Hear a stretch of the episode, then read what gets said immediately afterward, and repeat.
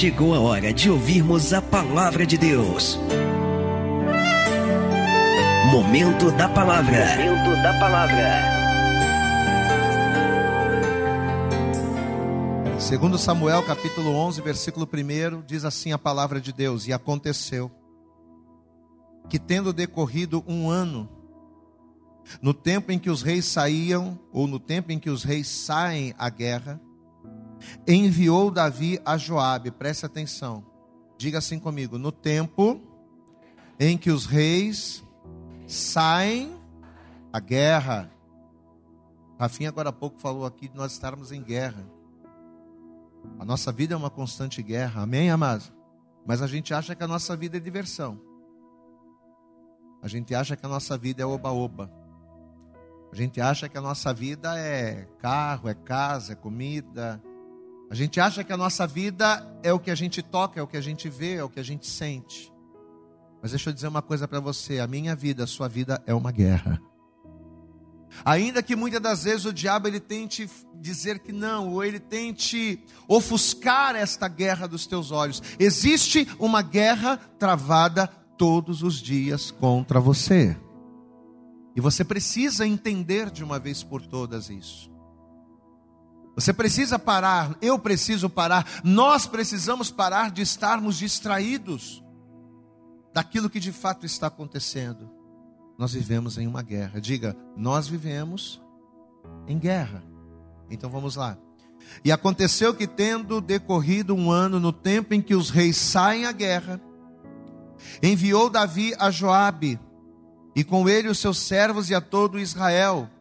E eles, não Davi, apesar de Davi ser o rei, apesar de ser tempo de guerra e os reis saírem à guerra, não foi Davi, eles, os soldados.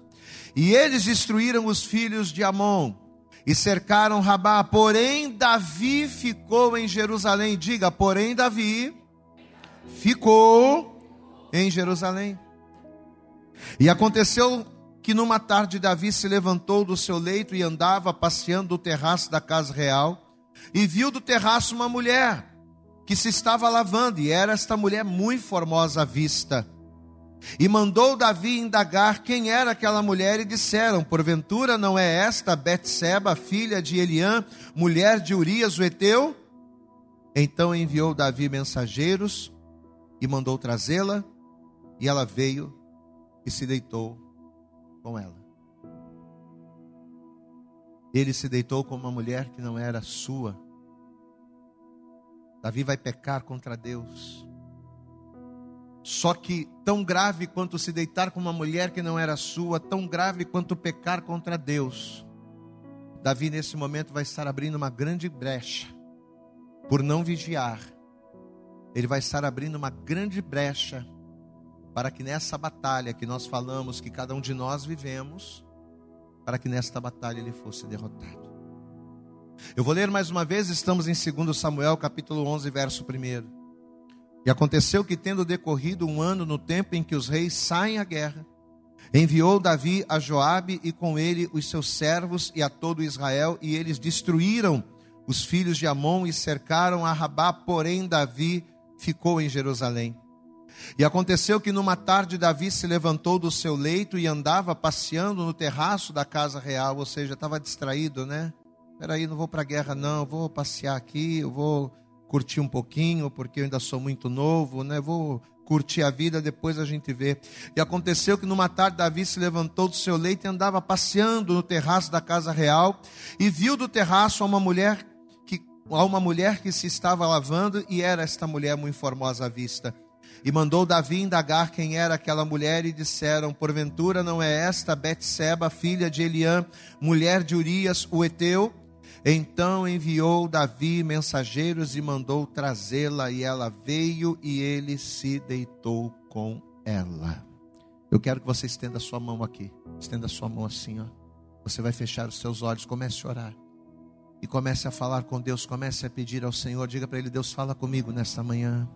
Mas não fala comigo, ó Deus, apenas para alegrar meu coração, ou para trazer uma revelação que venha me surpreender, ou para que traga uma palavra eloquente que venha ser admirável. Não, Senhor, fala comigo no profundo. Fala comigo, Senhor, de maneira que a tua que a tua palavra venha rasgar o meu coração. Fala comigo, Senhor, de maneira que eu venha tomar um choque elétrico e que de uma vez por todas eu venha entender o teu propósito e que eu venha despertar do meu sono. Pai querido, em nome de Jesus, que nesta manhã o Senhor venha falar conosco, que esta palavra e que esta santa ceia venha ser um divisor de águas na vida do servo, na vida da serva de Deus que está aqui neste lugar.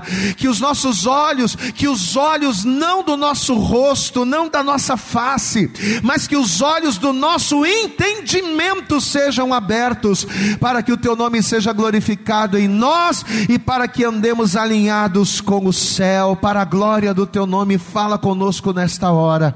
É o que nós te pedimos com fé e desde já te agradecemos. Em nome de Jesus. E toda a igreja diga amém, Jesus. Diga graças a Deus. Vamos aplaudir bem forte a Jesus. Dê a melhor, dê a tua melhor salva de palmas. Abra a tua boca, aplauda, glorifica. Diga glória a Deus. Fala conosco nesta manhã, Senhor. Amém. Senta, por favor, no teu lugar. A partir de agora, como a gente sempre pede, não converse, não ande pela igreja, não beba água, não fale do lado. Você pode dar glória, dá glória a Deus aí, meu irmão. Dá glória a Deus aí, meu irmão. Você tem liberdade para dar glória a Deus, mas a partir de agora a tua atenção esteja totalmente voltada para cá. Olhe para cá e preste atenção. Eu quero começar essa ministração dizendo para você o seguinte: que Satanás não é onipresente. Repita comigo: Satanás não é onipresente. Apesar da palavra de Deus declarar que ele se opõe a tudo aquilo que se chama Deus. E quando a gente fala acerca de tudo que se chama Deus, nós estamos nos referindo principalmente a nós, que somos filhos de Deus. Satanás ele se opõe a tudo aquilo que se chama Deus, mas em especial ele se opõe a cada homem, a cada mulher, a cada pessoa que glorifica o Senhor. Mas veja, apesar dele oprimir, apesar dele se opor, a cada um de nós, ao contrário daquilo que a grande maioria pensa, não é ele em pessoa, não é ele pessoalmente que nos ataca, não é ele em pessoa que nos oprime, não. Se você abrir comigo em Apocalipse, eu gostaria que você abrisse lá, Apocalipse, no capítulo de número 12. Veja que a palavra vai falar aqui a partir do versículo de número 9. Apocalipse, capítulo 12, no versículo de número 9, diz assim a palavra: E foi precipitado o grande dragão, a antiga serpente chamada o diabo, e Satanás, que engana todo mundo. Presta atenção.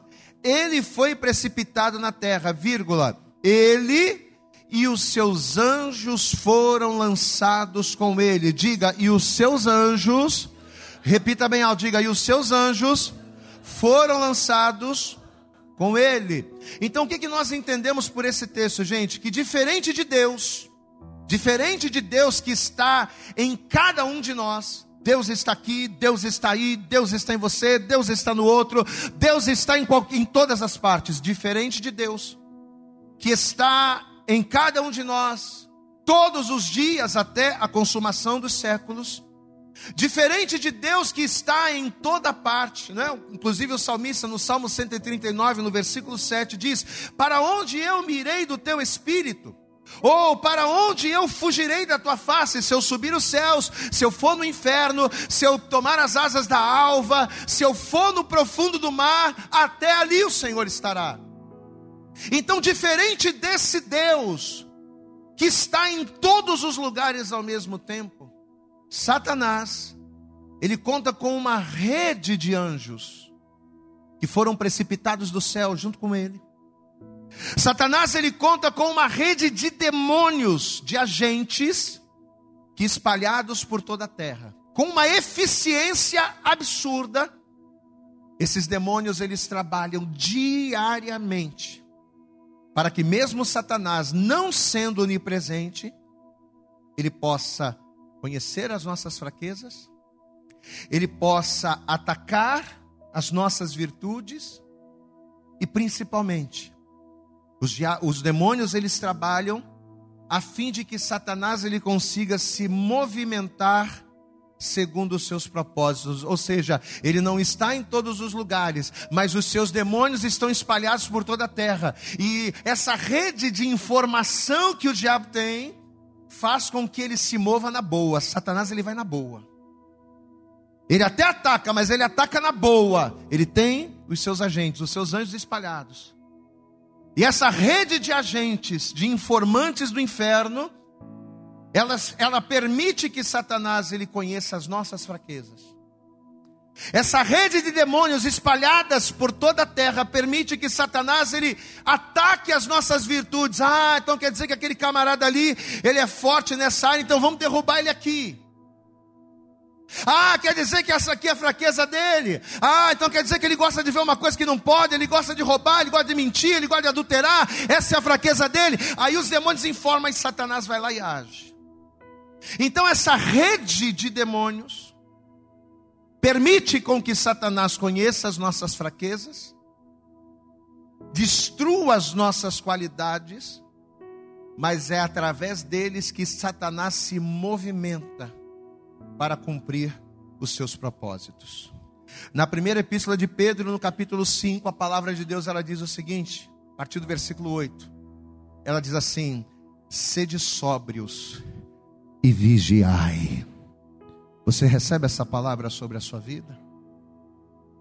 Porque eu não estou apenas te passando uma informação, na verdade, Deus está falando com cada um de nós. Ele diz: sede sóbrios e vigiai. Sabe por quê? Porque o diabo, o vosso adversário, ele anda, ou seja, o diabo ele caminha. O diabo ele percorre. O diabo ele rodeia, ele não é onipresente, ele não está, ele chega. Diga comigo, o diabo não está. Diga bem alto, o diabo não está. Ele chega. Então olha o que a palavra está dizendo: sede sólidos e vigiai, porque o vosso adversário ele anda, ou seja, ele caminha, ele ciranda, ele percorre, ele rodeia, ele anda em derredor, bramando como um leão, buscando o que, igreja? Buscando a quem possa tragar. Então Satanás, na intenção de tragar as pessoas, destruindo-as, olha aqui para mim, na intenção de me destruir, na intenção de destruir você, de destruir as coisas que você construiu, de destruir aquilo que você planeja, de destruir os seus sonhos e projetos. Satanás, a intenção de impedir que as pessoas vivam os propósitos do Senhor, o que, que ele faz? Apesar dele ser um ser espiritual, apesar dele ser um espírito, a Bíblia diz que ele anda. Glória a Deus, igreja. Ele é um espírito, mas ele anda, ele caminha, ele se movimenta por toda a terra. E para quê? Ele se movimenta por toda a terra para analisar. Ele se movimenta, ele anda, ele percorre toda a terra para quê? Para observar. Observar os nossos hábitos observar aquilo que nós gostamos, observar as coisas que são agradáveis a nós. Ele anda por toda a terra para nos observar. Se você for no livro de Jó, eu gostaria até que você abrisse lá, né? No início da aflição de Jó, a Bíblia diz que Satanás ele vai aparecer diante de Deus, ele vai se colocar diante do Senhor, e aqui a gente vê isso bem claro. Livro de Jó, no capítulo de número 2, veja o que a palavra vai dizer aqui no versículo 1. Jó, capítulo 2, versículo 1 diz assim: E vindo outro dia, em que os filhos de Deus vieram apresentar-se perante o Senhor, vírgula, quem é que veio, igreja? Veio também Satanás, e Satanás estava onde? Estava entre, estava entre eles, veja, Vou ler de novo. E vindo outro dia em que os filhos de Deus vieram apresentar-se perante o Senhor, veio também Satanás entre eles apresentar-se perante o Senhor. Então o Senhor disse a Satanás: De onde vens? Qual vai ser a resposta que ele vai dar? E respondeu Satanás ao Senhor e disse: De rodear a terra e fazer o que, igreja? E passear por ela. Ou seja, apesar do diabo não estar em todos os lugares ao mesmo tempo, ele viaja por toda a terra. Ele percorre toda a terra procurando brechas, observando os nossos hábitos. Sabe aquelas coisas que a gente faz quando o pai não está vendo? Quando a mãe não está vendo, quando a esposa não está vendo, quando o marido não está vendo? Sabe aqueles hábitos e aqueles costumes que a gente faz quando, quando ninguém está vendo e a gente pensa, não, eu estou sozinho, só está eu aqui. Pois é, aquilo que você pensa que ninguém está vendo, o diabo está vendo. Os demônios estão vendo. E o diabo ele anda por toda a terra, ele percorre toda a terra observando, procurando brechas, fraquezas, alternativas. E ele anda como um leão, né? Como disse lá, como um leão, a fim de que pelas brechas encontradas, a fim de que pelos espaços, pelas brechas abertas, pelos espaços abertos, ele venha ter acesso às nossas vidas para nos destruir. Amém? Diga assim comigo: Satanás, ele quer nos destruir. Por isso que Pedro, nesse texto que nós lemos, 1 Pedro 5, por isso que ele diz lá: sede sóbrios. Ou seja, desperta. Você está gastando muito tempo dormindo. Pastor, mas meus olhos estão abertos. Sim, você está dormindo de olhos abertos. Você está muito relaxado, você está muito descansado com as coisas espirituais. Por isso que Pedro diz: ah, sede sóbrios e vigia.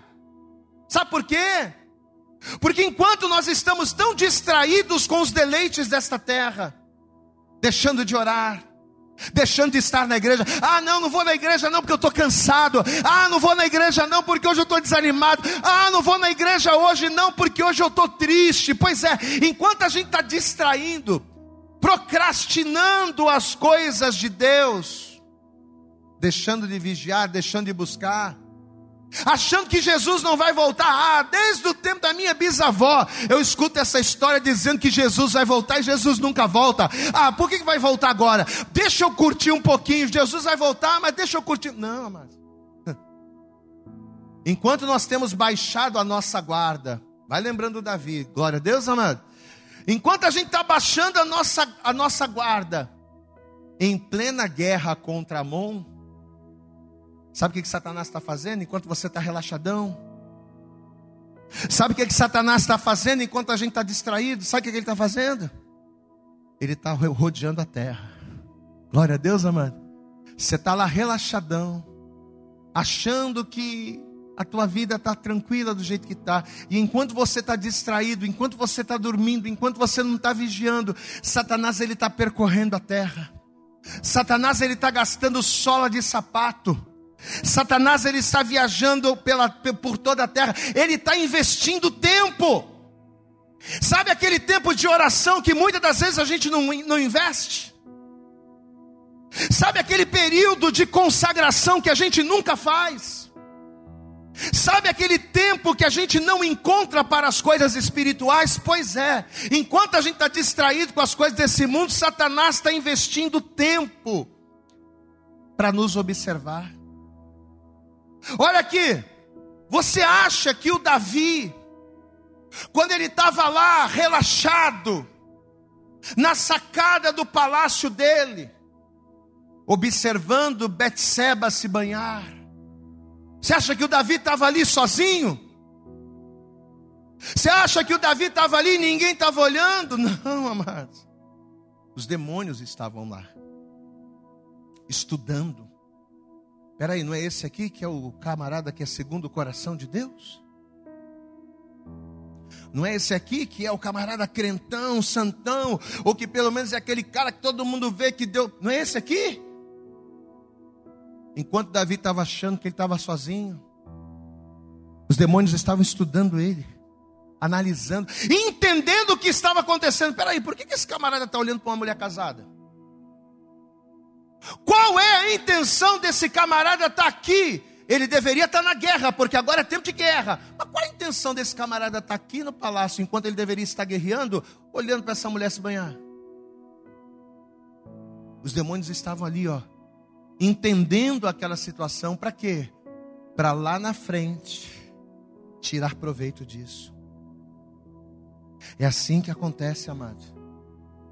Quando a gente não vigia. É assim que acontece quando a gente vai deixando as coisas de Deus para depois. E a gente vai ocupando a nossa mente e a nossa vida com as coisas da terra. É assim que acontece quando a gente se recusa a entender que nós estamos em guerra. E ao nos recusar a ter esse entendimento, quando a gente deixa de vigiar, é isso aqui que acontece. Tem pessoas que às vezes entram numa de dizer assim para Deus: Ah, Deus, ó, Deus, deixa só eu construir minha casa. Eu estou sem tempo agora, eu estou nessa correria. Deixa só eu construir minha casa. Mas quando eu construir a minha casa, Senhor, eu prometo que eu vou me lançar. Tem muita gente que fala isso, né? Ah, Deus, eu estou estudando muito, eu estou fazendo curso, eu estou fazendo preparatório, eu estou fazendo sei o quê, a coisa está complicada, a tua tarefa. Deixa eu terminar esse projeto. Quando eu terminar esse projeto, eu vou me lançar, eu vou ser fiel. Dá, dá só um tempinho para mim, Deus. Deixa só fazer isso aqui. Deixa só eu descansar hoje. Que amanhã, ó, a partir, quando eu conseguir isso aqui, Deus, aí eu vou me lançar mesmo. Quantas pessoas não agem assim? Só que muitas das vezes a gente faz isso se esquecendo que o amanhã não pertence a nós. Diga assim comigo: o amanhã não me pertence.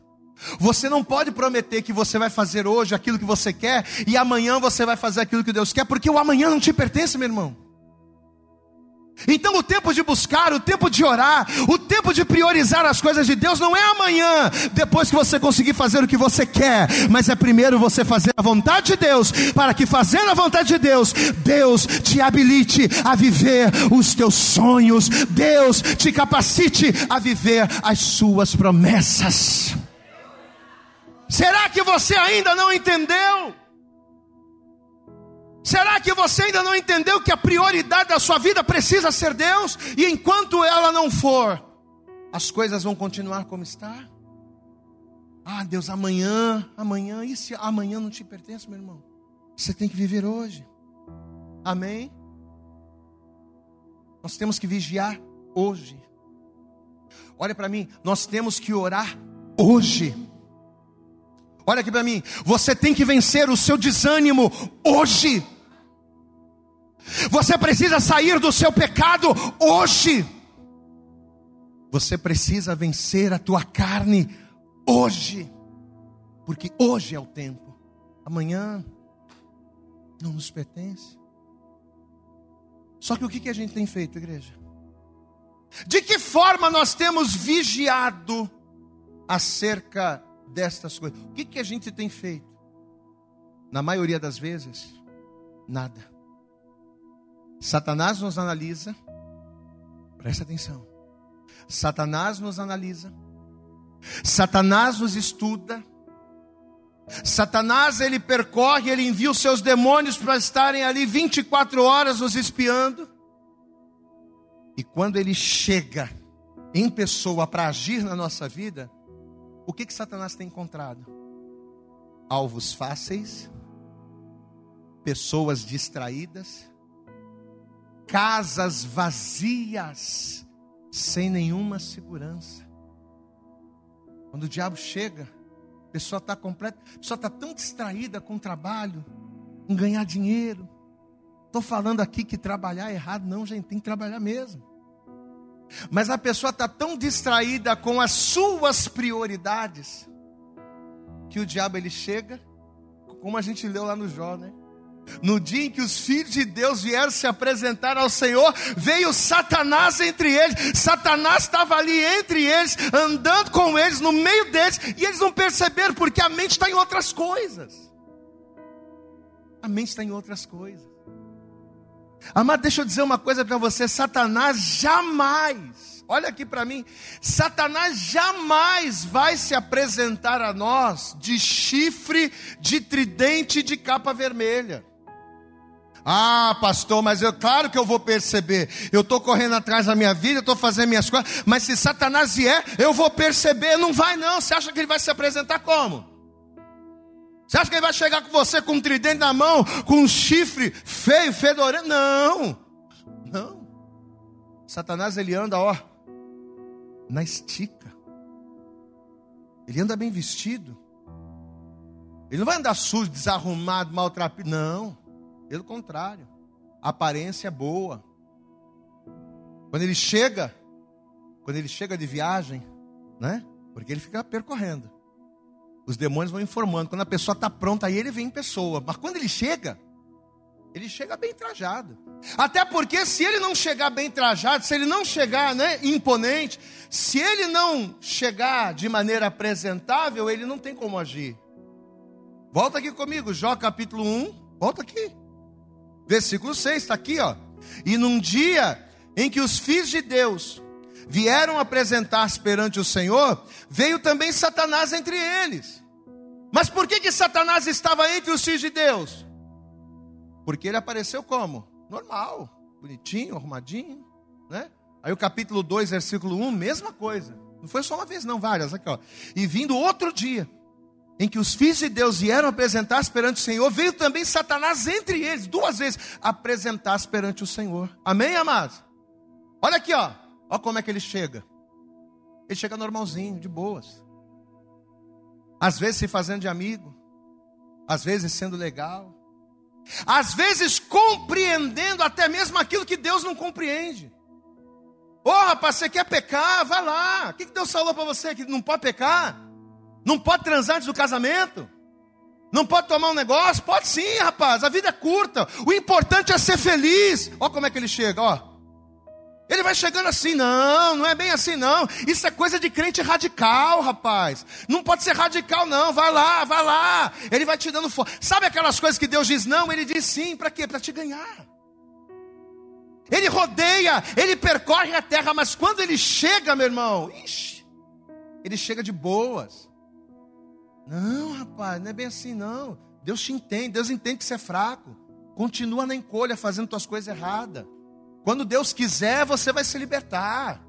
Você não tem que fazer nada, não. Ele não disse para você vir como você está, vem como você está. Não precisa se consertar, não. Com o tempo a coisa vai mudando. O diabo ele vai fazendo esses discursozinhos, sabe? Para ele poder estar no teu meio, para poder ganhar a tua confiança. Só que olha aqui para mim, olha aqui para mim. Ele faz tudo isso, mas ele não é o teu amigo. Olha aqui para mim. Satanás não é teu amigo. Pelo contrário. Pedro vai chamar Satanás de que, igreja? De nosso adversário. Diga comigo, Satanás é o meu adversário. Adversário esse que uma vez dentro da tua casa, uma vez que ele chega e ele entra na nossa vida, ele faz com que três coisas aconteçam. A primeira, ele faz o pecado nascer, ele faz a satisfação aumentar, mas ele também traz a condenação. O pecado nasce, a satisfação aumenta, mas a condenação vem. E olha, quando a condenação vem, quando o juízo vem, vamos trazer para o mais, né? Vamos trazer para o nosso dialeto. Quando a conta vem, quando a fatura chega. Ah, meu irmão, sabe o que acontece? A gente é que fica com prejuízo, porque ele vai, ó, embora.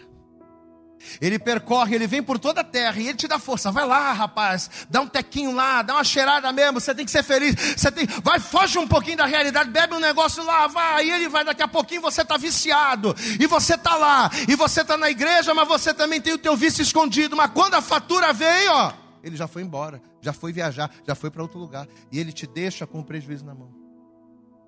Teu casamento não tá legal, rapaz, mete o pé. Ou então não, não mete o pé, não. Começa a trair tua esposa, começa a trair o teu marido. Você tem que viver. Você é nova, você é novo. Você vai ficar vivendo essa vida. Você vai ficar passando por isso até quando? Vai lá, vai lá. Aí você vai lá. Mas aí quando a fatura vem, quando o negócio é descoberto, quando você está no pior momento, ele já viajou. Ele já foi embora. No momento mais difícil, que é o das consequências das nossas inconsequências, no momento mais difícil, que é o momento da gente encarar a realidade de frente, no momento em que a gente pensava que as nossas escolhas tinham tudo para dar certo, mas na verdade está tudo errado, é nessa hora que o viajante, disfarçado de amigo, o que, que ele faz? Ele vai embora. E ele te deixa recolher sozinho os cacos de tudo aquilo que ele quebrou. Trai a tua esposa mesmo, vai lá, rapaz. Você é bonito, você tem um emprego legal, vai lá. Aí você acredita nisso, porque você acha que ele é amigo, você não está vigiando nada.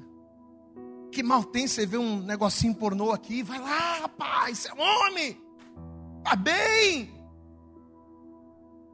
E aí você vai indo, vai indo, vai indo. E daqui a pouquinho, quando vem a consequência, quando você perde o casamento, quando você perde a família, quando você perde o emprego, quando você vira um viciado, quando você vira um drogado, quando você perde tudo, ele te deixa sozinho. Ele te ajuda a fazer, mas quando o bicho pega, é você que paga a conta sozinho. Quem está entendendo, pastor, aqui, diga glória. Você está entendendo como essa palavra está indo no profundo, amado? Você está entendendo isso? É muito importante você entender isso, porque é entendendo isso que a gente vai entender o que aconteceu com Davi. O que aconteceu com Davi no texto que a gente leu? A mesma coisa. Conta-nos a palavra que apesar de Davi ser um homem segundo o coração de Deus, olha só, hein? Davi não era presbítero, não era diácono, não era cooperador, Davi não era levita, Davi não era apóstolo, Davi não era reverendo. Davi era um homem segundo o coração de Deus, o camarada era patente alta.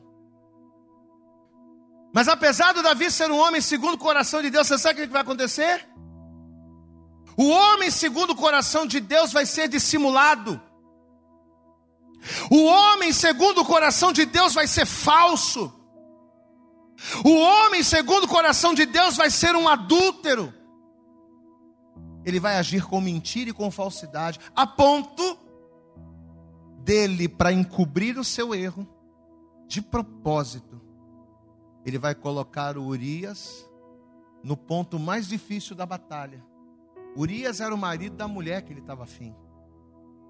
Pega Urias e coloca ele lá na frente da batalha para ele morrer mesmo. Para quê? Para encobrir o seu erro. Ou seja, Davi vai planejar e vai executar a morte de um homem inocente unicamente por quê? Porque a mulher desse homem, a tal da Betseba, como a gente viu no texto, vai se deitar com ele, vai engravidar dele, e ele agora precisava resolver a questão. Olha, olha a que ponto chega um homem, uma mulher que deixa de vigiar. Volto a dizer, camarada, segundo o coração de Deus. Mas olha que ponto chega. A falta de vigilância. Naquilo que olha, naquilo que vê, nas escolhas que fazem, e principalmente em não andar em alinhamento com a palavra de Deus. Olha que ponto chega. Só que o pior disso tudo não vai ser apenas as coisas que ele fez o pior disso tudo não vai ser os pecados que ele vai acumular um em cima do outro, não. O pior disso tudo é quem vai estar por detrás disso. Segundo Samuel capítulo 12. Vai lá comigo. Segundo Samuel capítulo 12. Sabe aquela história que eu falei da conta, da fatura? Vai chegar agora aqui, ó. Segundo Samuel, capítulo 12, se você encontrou, diga glória a Deus aí. Capítulo 12, versículo 1, diz assim, ó. Ó fatura chegando. E o Senhor enviou Natã a Davi, e apresentando-se ele a Davi, disse-lhe: Olha, olha o que o profeta vai dizer. Havia numa cidade dois homens, um rico e outro pobre. O rico possuía muitíssimas ovelhas e vacas, mas o pobre não tinha coisa nenhuma senão uma pequena cordeira que comprara e criara. Ele está fazendo uma, né, um paralelo.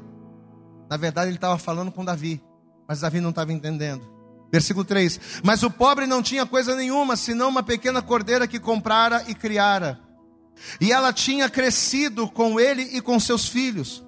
Do seu bocado comia, e do seu copo bebia, e dormia em seu regaço, e a tinha como filha. E vindo um viajante, você pode dar glória a Deus aí, meu irmão? Olha o que vai acontecer. E vindo um viajante ao homem rico. Quem é o homem rico dessa história? Davi. Quem era o homem pobre dessa história? Urias. E quem é o viajante, igreja? Hum? E vindo um viajante ao homem rico, deixou este, Davi, deixou este de tomar das suas ovelhas e das suas vacas para quê? Para assar para o viajante. Quando você faz uma coisa certa, você está glorificando a Deus. Mas quando você peca, você está sacrificando para quem? Hã? O teu pecado é sacrifício de adoração e de louvor para quem? Hã? Você está entendendo, amados? E vindo um viajante ao homem rico, deixou esse de tomar suas ovelhas e das suas vacas, para assar para o viajante que viera a ele. E tomou a cordeira do homem pobre, e a preparou para o homem que viera a ele. Amém, amados? Olha aqui para o pastor. Davi tinha muitas mulheres. Olha para cá. Davi tinha muitas mulheres, assim como o homem rico dessa história tinha muitas ovelhas. Ele tinha muitas mulheres. O rei tinha muita mulher. Ele precisava da cordeira. Ele precisava da mulher de Urias. Não, ele não precisava. Ele não precisava destruir um casamento, ele não precisava destruir uma família, ele não precisava matar um inocente por essa mulher, ele não precisava de nada disso. Ele não precisava. Só que quando a gente não vigia, olha para cá, aprenda isso. Quando a gente não vigia e quando a gente dá lugar ao diabo, quando a gente dá lugar para o viajante, glória a Deus, amado, que fica andando, ó, pela terra, quando a gente dá lugar a ele, quando ele entra, você sabe o que ele faz?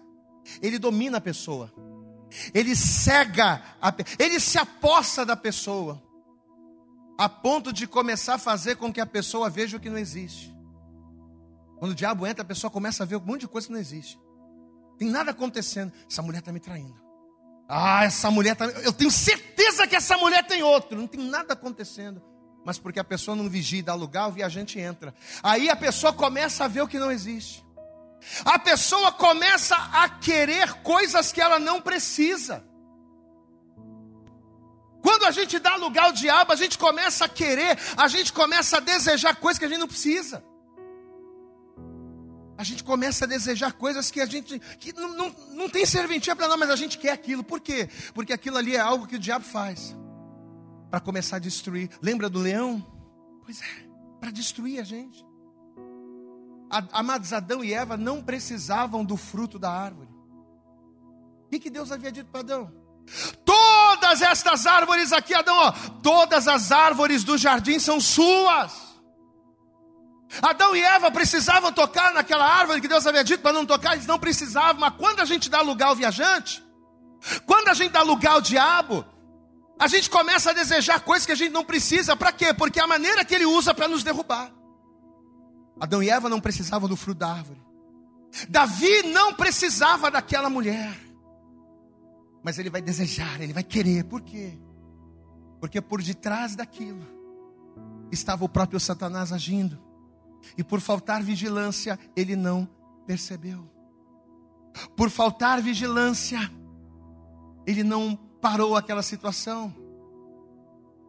Se ao invés de ficar em casa, Se ao invés de baixar a guarda, se Davi tivesse preocupado em guerrear, glória a Deus, igreja.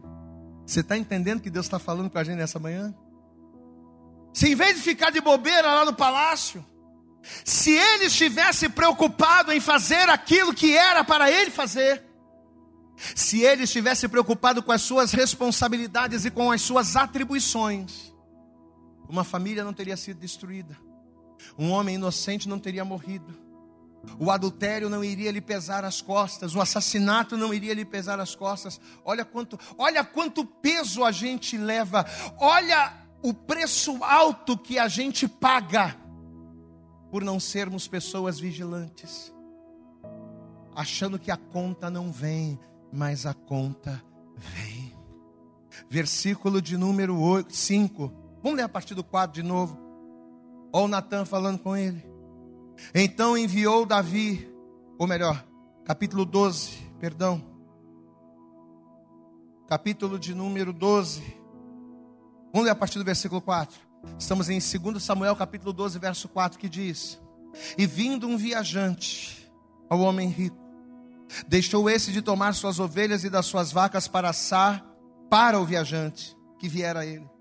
E tomou a cordeira do homem pobre e a preparou para o homem que viera a ele. Então o furor de Davi se acendeu em grande maneira contra aquele homem. Como é que pode? Não, Natan, vive o Senhor, que digno de morte é o homem que fez isso. Quem é o homem que fez isso?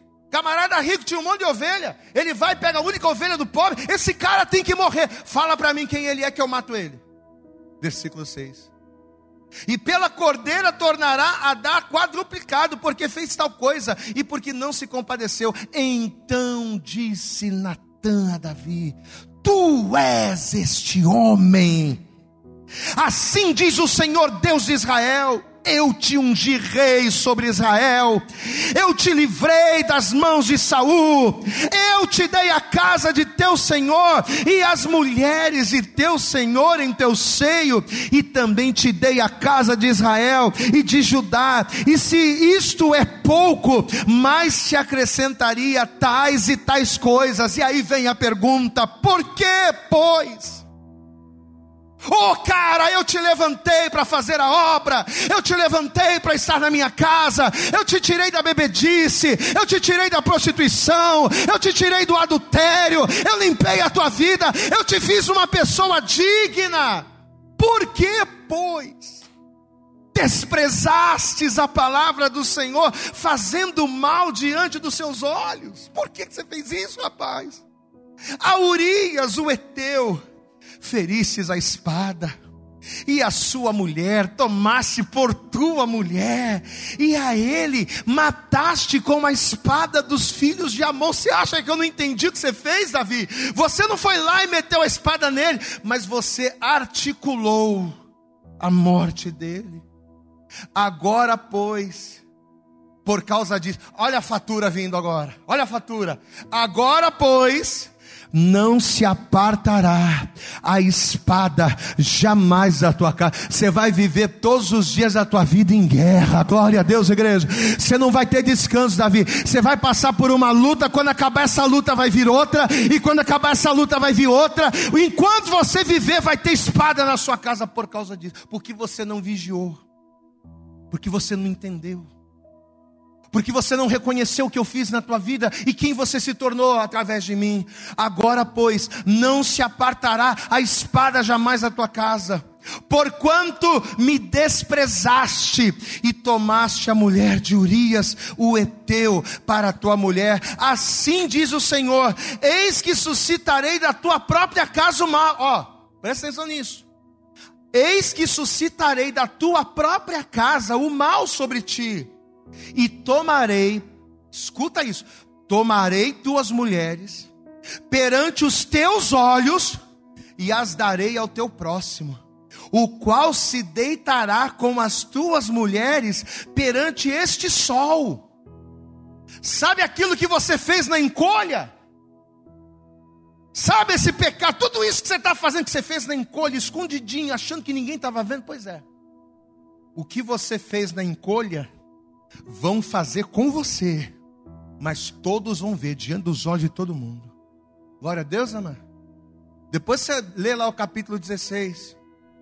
A Bíblia diz que Absalão, filho de Davi, ele vai fazer exatamente, ele vai se deitar com todas as concubinas do seu pai. Ele vai abrir as portas da casa real, ele vai abrir as janelas da casa real e para afrontar o pai, ele vai se deitar com todas as mulheres de Davi. Isso era uma afronta gravíssima. Olha aqui, ó. Olha a conta vinda. Quem está entendendo essa palavra nessa manhã aqui? Diga glória a Deus.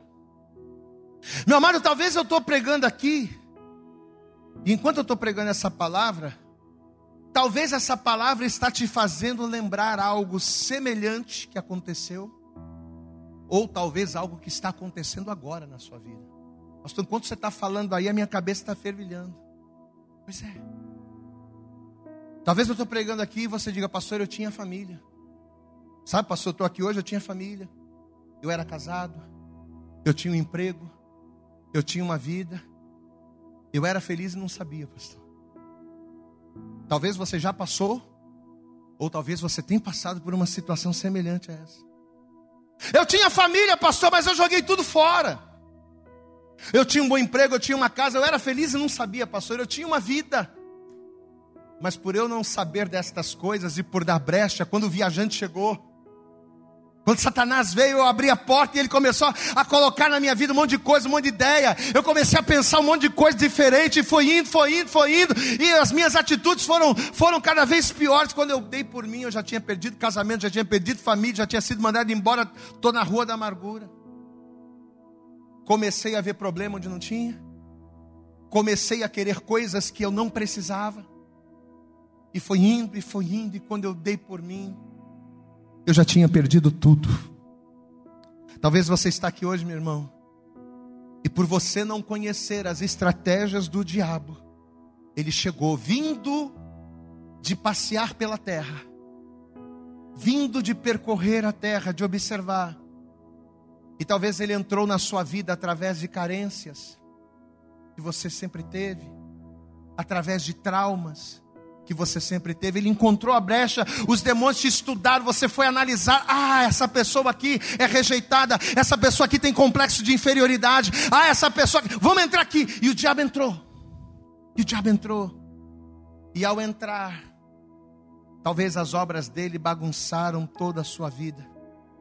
Só que nesta manhã, através desta palavra, o Senhor ele trouxe você aqui a este lugar para dizer a você que por mais que a presença do viajante na sua vida tenha te roubado, tenha te enganado, por mais que a presença de Satanás na sua vida tenha te iludido e tenha destruído você, por mais que as obras do diabo tenham ou estejam quebrando você, Jesus Cristo, o Filho do Deus vivo, ele veio a esta terra, ele pregou a palavra, ele andou andou entre nós, ele morreu na cruz, ele derramou seu sangue e ele ressuscitou para desfazer as obras do diabo na sua vida. Aleluias! Você pode dar um glória a Deus, meu irmão. Pode estar tudo de cabeça para baixo, pode estar tudo quebrado, mas Jesus ele veio. Ele morreu por mim, ele morreu por você, ele morreu por nós para desfazer todo o mal. 1 João, já estamos caminhando para o fim. Primeira epístola de João, capítulo de número 3. Vai lá. 1 João, capítulo 3. Está aqui, ó. Versículo de número 8. 1 João, capítulo 3, verso 8. Diz assim: Quem pratica o pecado é do diabo não adianta você dizer que é de Deus, mas tem fornicação, mentira, adultério, prostituição. Não adianta você dizer que é de Deus, mas você está seguindo as orientações do viajante. Não adianta você estar tá na igreja, você está dando glória a Deus. Quem pratica, quem pratica o pecado é do diabo. Quem pratica o pecado, ou seja, quem vive na prática do pecado. Pastor, mas todo mundo é pecador, todo mundo é pecador. Mas ele está falando da prática do pecado. É eu saber o que é errado. Uma coisa é eu ser imperfeito e outra coisa é eu viver na prática do pecado. Nós somos imperfeitos, mas não podemos viver na prática do pecado. Olha o que ele está dizendo aqui: quem pratica o pecado é do diabo, porque o diabo peca desde o princípio. Mas para isto, o Filho de Deus se manifestou para desfazer as obras do diabo. Diga glória a Deus. Olha para cá. Jesus pode desfazer as. Diga comigo, Jesus. Diga bem alto, diga Jesus pode desfazer as obras do diabo. Só que entenda uma coisa: as obras que Jesus desfaz não são as escolhas que você fez ou as consequências que elas geraram, não. O que Jesus desfaz não é a escolha que você fez. Se você escolheu adulterar, isso não vai voltar atrás. O teu adultério vai estar lá para sempre. Se você escolheu mentir, se você escolheu roubar, o roubo vai estar, isso não vai ser apagado, ele não vai desfazer isso, não. O que Jesus desfaz é a influência. Glória a Deus, amado.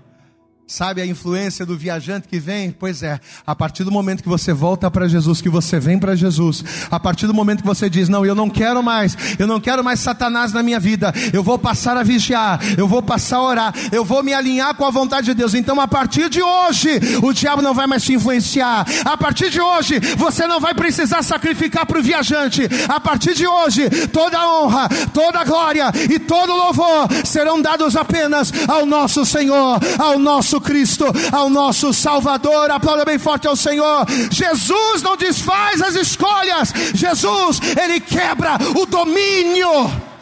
Diga glória a Deus.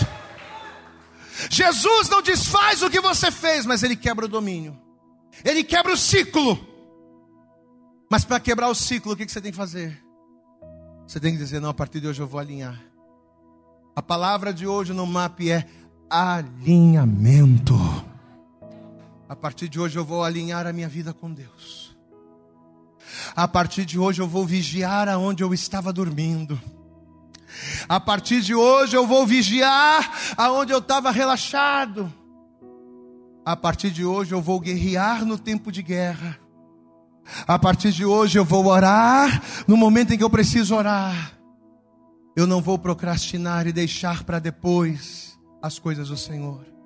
A partir de hoje eu vou buscar a Jesus em primeiro lugar. Porque buscando a Ele em primeiro lugar, eu sei que todas as demais coisas, a tudo aquilo que eu preciso, tudo aquilo que eu almejo, eu não vou precisar buscar no viajante, não. Todas as demais coisas, por Cristo, para mim, me serão acrescentadas. Eu preciso querer eu preciso ser sede sóbrios. E fazer o que, igreja? Sabe o que é ser sóbrio? É você estar consciente, lúcido, acordado. Quem quer acordar nessa manhã, diga glória a Deus. Quem precisa acordar nesta manhã, diga glória a Deus. Enquanto toda a igreja se coloca de pé. E assim que você se colocar de pé, eu gostaria de pedir a você, vamos dar para Jesus e para esta palavra a nossa melhor salva de palmas. Mas eu quero que você aplauda bem forte ao Senhor isso. Mas aplauda bem forte a Ele. Aplauda bem forte ao Senhor e diga glória. Eu acredito que essa mensagem falou poderosamente com você. Mas se você acredita que ela pode ajudar também uma outra pessoa que você gosta, ama ou admira, mande para ela. Compartilhe o link ou convide essa pessoa para seguir o nosso podcast. E creia que fazendo isso, ainda que não seja você a ministrar, além de nos ajudar, você estará cumprindo o ID de Deus. Deus abençoe você e até o nosso próximo conteúdo.